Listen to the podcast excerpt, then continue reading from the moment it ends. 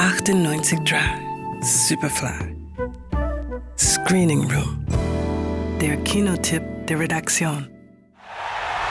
Wie wird aus einem kleinen, dicken Jungen ein Rockstar? Du musst den, als der du geboren wurdest, umbringen, damit du zu der Person werden kannst, die du sein willst. Ich überlege, meinen Namen zu ändern in Elton. Das ist mein Name. Dass Elton John nicht zum tragisch legendären Club 27, also der im Alter von 27 Jahren verstorbenen Musiker gehört, grenzt an ein Wunder. So gehört er jetzt zu den wenigen Musikern, denen noch zu Lebzeiten ein Biopic gewidmet ist.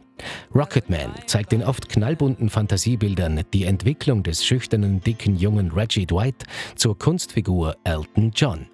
Reggie, der Junge, der einmal zu Elton John werden sollte, leidet unter der verkorksten Ehe seiner Eltern.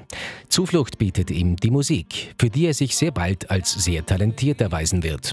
Doch leider hat der angehende Musiker kein Gespür für Texte. Darum tut er sich mit Bernie Taupin zusammen, der von nun an nicht nur die Lyrics für ihn macht, sondern auch ein enger Freund wird. Ich mag deine Texte. Danke. Ja, du hast mir doch dein Band geschickt. Großartig. Wirklich gut. Danke. Oh, warte mal. Äh, den hier lass mal lieber weg, den wollte ich gar nicht mitschicken. Das war ein Versehen. Nein, nein, nein, der ist wirklich gut. Ich habe schon eine Melodie. Ja? Ja, ich. Border-Song? Ja.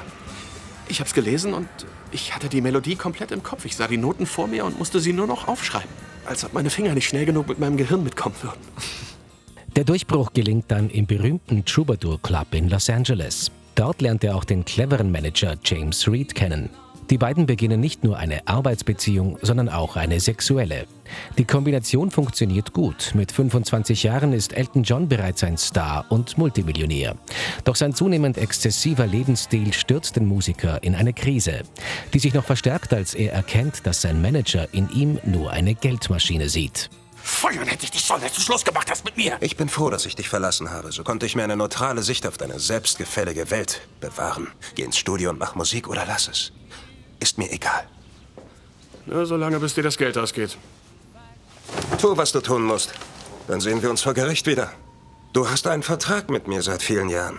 Ich kassiere meine 20 Prozent auch dann noch, wenn du dich längst umgebracht hast. Es gab wohl keine bessere Besetzung für den Regiesessel von Rocketman als Dexter Fletcher. Der hat voriges Jahr das schwerschlingernde Schiff Bohemian Rhapsody in den letzten Wochen seiner Produktion auf Kurs gebracht und aus dem Biopic über Queen-Sänger Freddie Mercury einen Mega-Erfolg gemacht. Für seinen Film über Elton John hat Fletcher nun bei den Produzenten vollstes Vertrauen genossen und musste keinerlei Kompromisse mehr machen. Kein Wunder also, dass Rocketman sich nicht damit begnügt, die Lebensstationen seines Protagonisten einfach abzuwandern.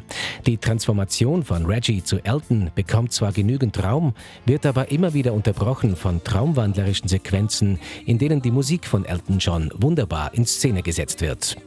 Ein modernes Märchen über eine märchenhafte Musikerkarriere. Rocketman. Ab Freitag im Kino. Johannes Romberg, Radio Superfly. Radio Superfly im Kino. Screening Room wurde präsentiert von Film.at